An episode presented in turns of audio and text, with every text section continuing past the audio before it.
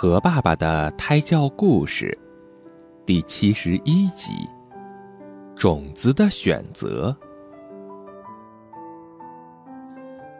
两粒小草的种子一起随风旅行。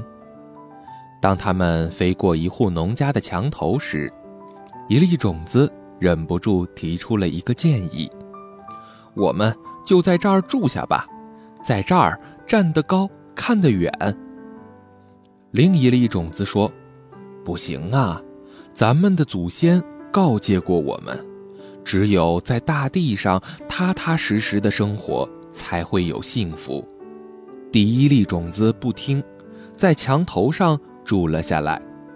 他的同伴飞下墙去，在离墙不远的一块低凹湿润的地方安下了家。他决心留在这里好好生活。墙头上的种子在雨水的滋润下长成了一棵墙头草，它沐浴着春风，接受着充足的阳光，长得很快。不久，它就长得又细又高。地上的那粒种子，也和身边许多伙伴一起生根发芽，茁壮成长。墙头上的草。远远的看到自己曾经的伙伴身子矮矮的，便托风儿捎过去一些嘲讽的话语。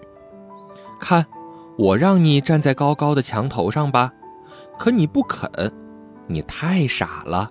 现在我高高在上，人们看我都要仰起头来，这是多么大的荣耀呀！地上的小草也让风儿捎话过去。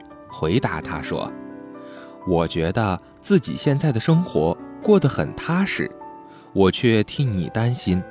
你这样高高在上，脱离了大地对你的支持，你会经不起挫折与磨难的。”呸呸！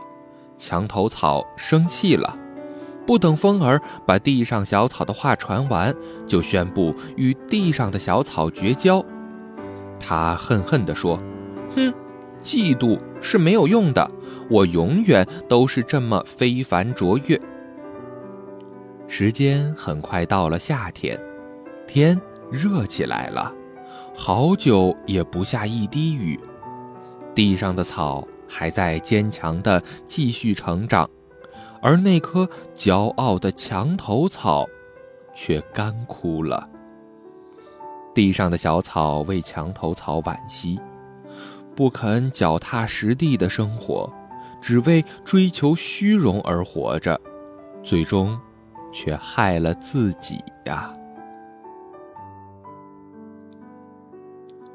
好啦，今天的故事就到这里啦，宝贝，晚安。